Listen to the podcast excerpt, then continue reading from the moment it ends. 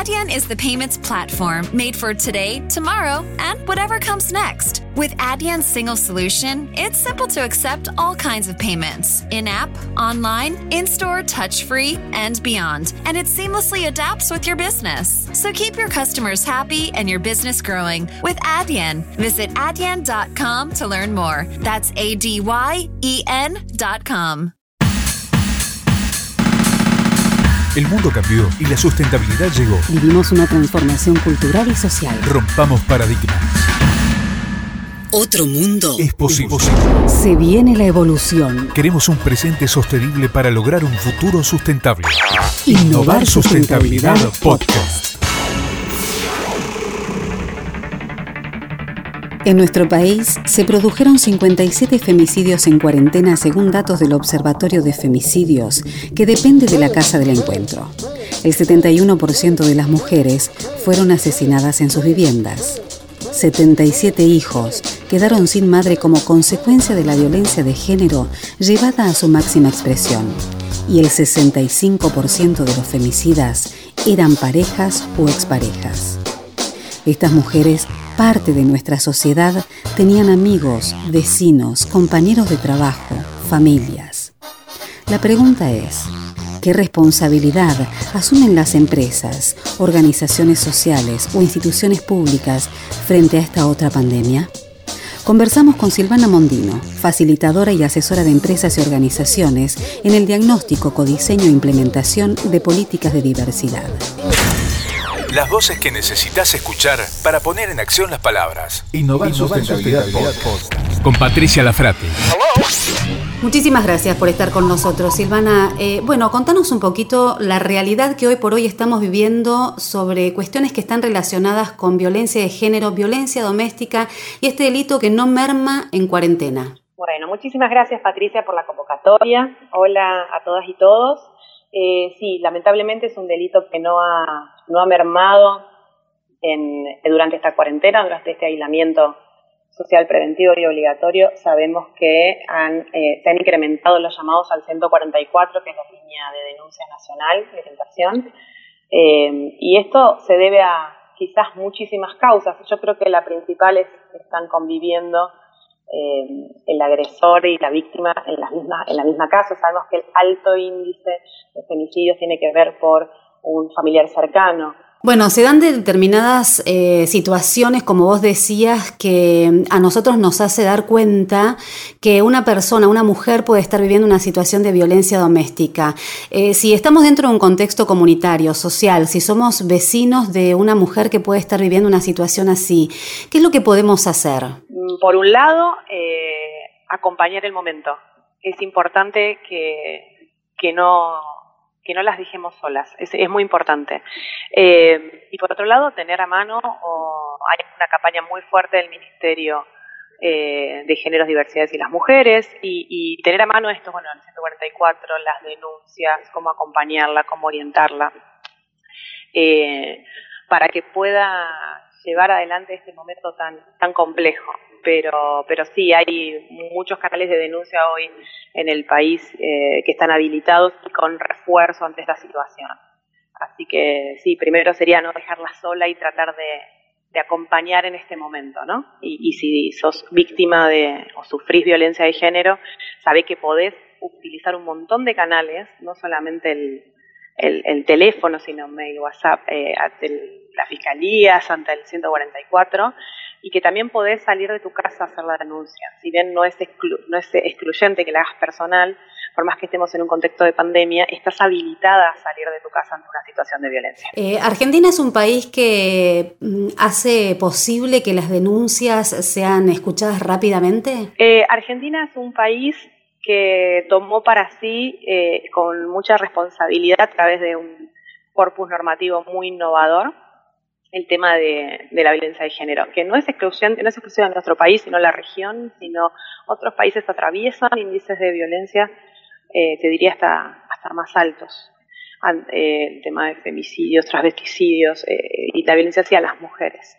Eh, sí ha actuado con leyes que han como el norte ante situaciones de violencia, la 26485, la ley 27234 y ahora muy prontito bueno, muy prontito, el 27 de mayo se ha presentado a la Cámara de Senadores y Senadoras de la Nación la ratificación del convenio 190 de la OIT, que, que ahí marca algunos lineamientos para las empresas y las organizaciones de qué hacer ante casos de violencia y con algunas situaciones aprendidas que para mí son claves, ¿no? Uno cuando trabaja en las organizaciones empezás a ver estas situaciones, que no necesariamente una acción de violencia tiene que ser repetitiva para ser tomada eh, como caso de violencia, con una situación basta, cuáles son los canales, eh, cuáles son estas conductas, eh, y es súper interesante también con la recomendación 206, que es del 219, que Argentina las toma para sí y, les da rango constitucional, como fue en su momento la CEDAW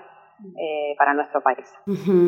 Eh, ahora, eh, yendo un poco al contexto organizacional, ¿no? ¿Qué responsabilidad asumen las empresas, instituciones públicas, cuando encuentran un caso con una mujer que es parte de su staff, es parte de su este, staff de colaboradores, que puede estar viviendo una situación así, una situación con estas características? No solamente, quizá puede llegar a ser dentro del trabajo, pero sí más que nada que lo detecta dentro de su espacio de vida, ¿no? En su casa. Sí, ahí es, es clave lo que vos contás, Patricia, porque las organizaciones, tanto de gestión pública como de gestión privada, eh, tienen una alta responsabilidad.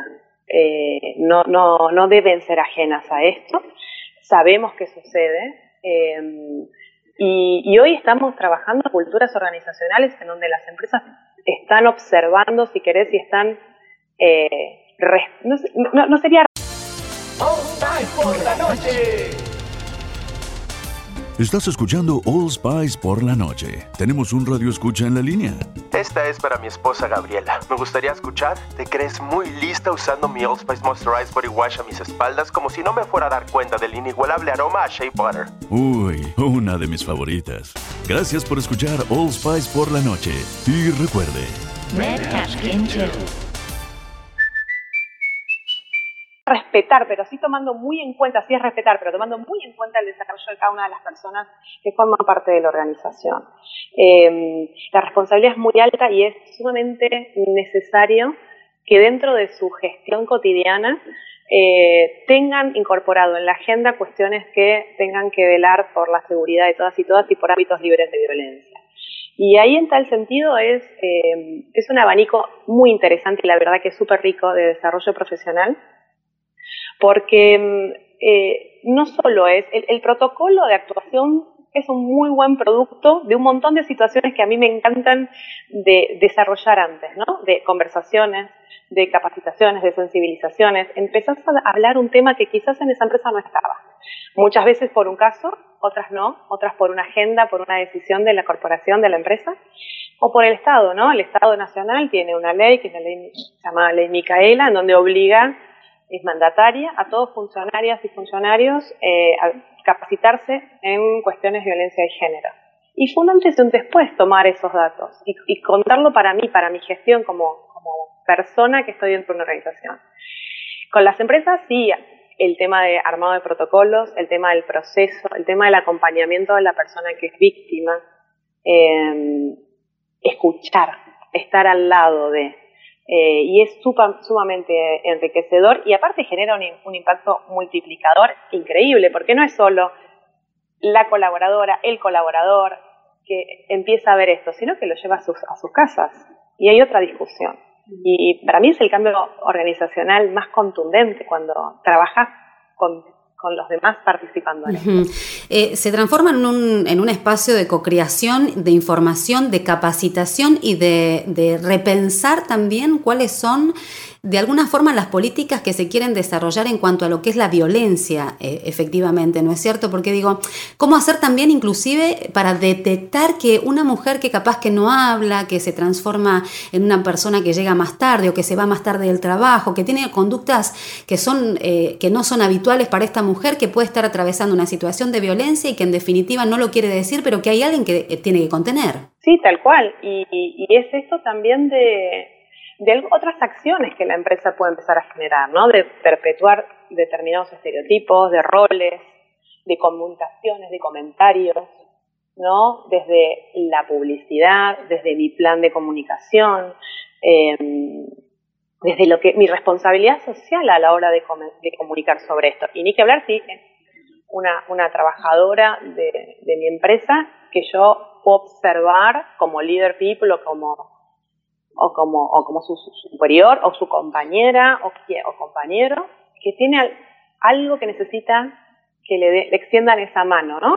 que le extiendan la manera de decir, mira, no estás sola, puedo acompañarte en este, en este proceso y esta es la manera que tengo de escucharte y aportar a que puedas tener una vida libre de violencia. Y ahí sí, las empresas están trabajando muy bien, muchas empresas, con, con estos espacios de co-creación, ¿no? Que, que, que es eh, muchas veces es eh, aunar muchas de las situaciones que pasan alrededor de la organización misma, que lo hacen, que son prácticas, que lo tienen, que son acciones, que sí, pero que no están establecidas, por ejemplo, en políticas. Y el salto a la política es muy importante, porque ya es una política establecida, eh, ya nos cuenta de que la organización está generando ese cambio cultural. Y, eso es, maravilloso. Qué difícil que es también eh, trasladar este nuevo idioma a la publicidad, ¿no? Y a esas empresas que son masivas y que de alguna manera su marca también representa una política interna sobre lo que trabajan en temas de violencia de género.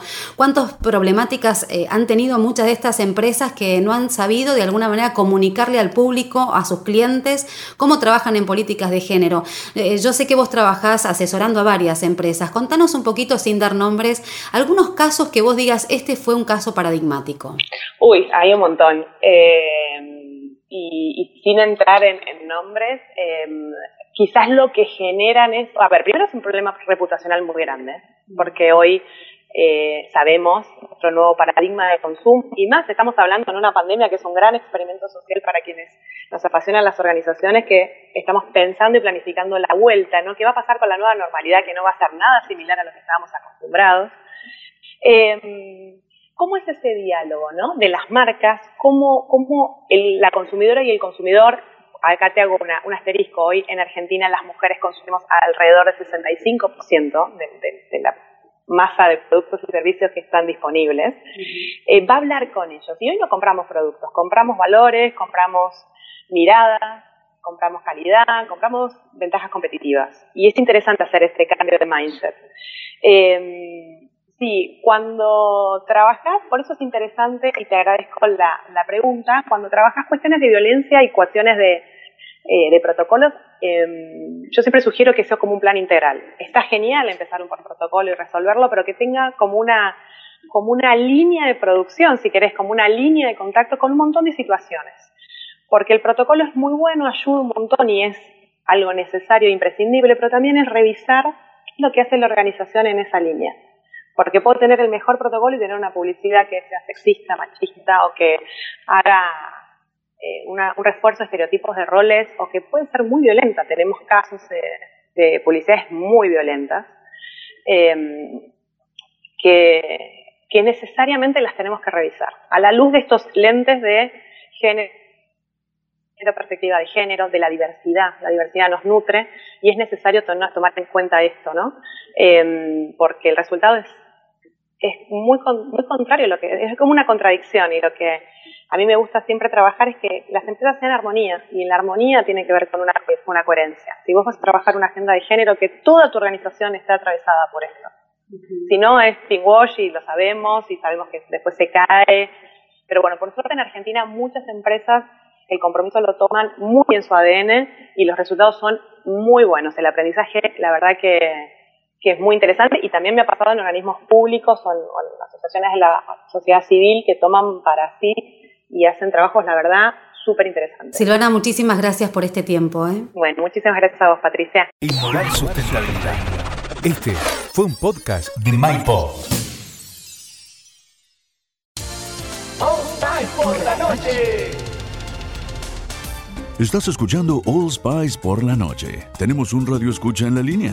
Esta es para mi esposa Gabriela. Me gustaría escuchar. ¿Te crees muy lista usando mi All Spice Moisturized Body Wash a mis espaldas como si no me fuera a dar cuenta del inigualable aroma a Shea Butter? Uy, una de mis favoritas. Gracias por escuchar All Spice por la noche. Y recuerde. Red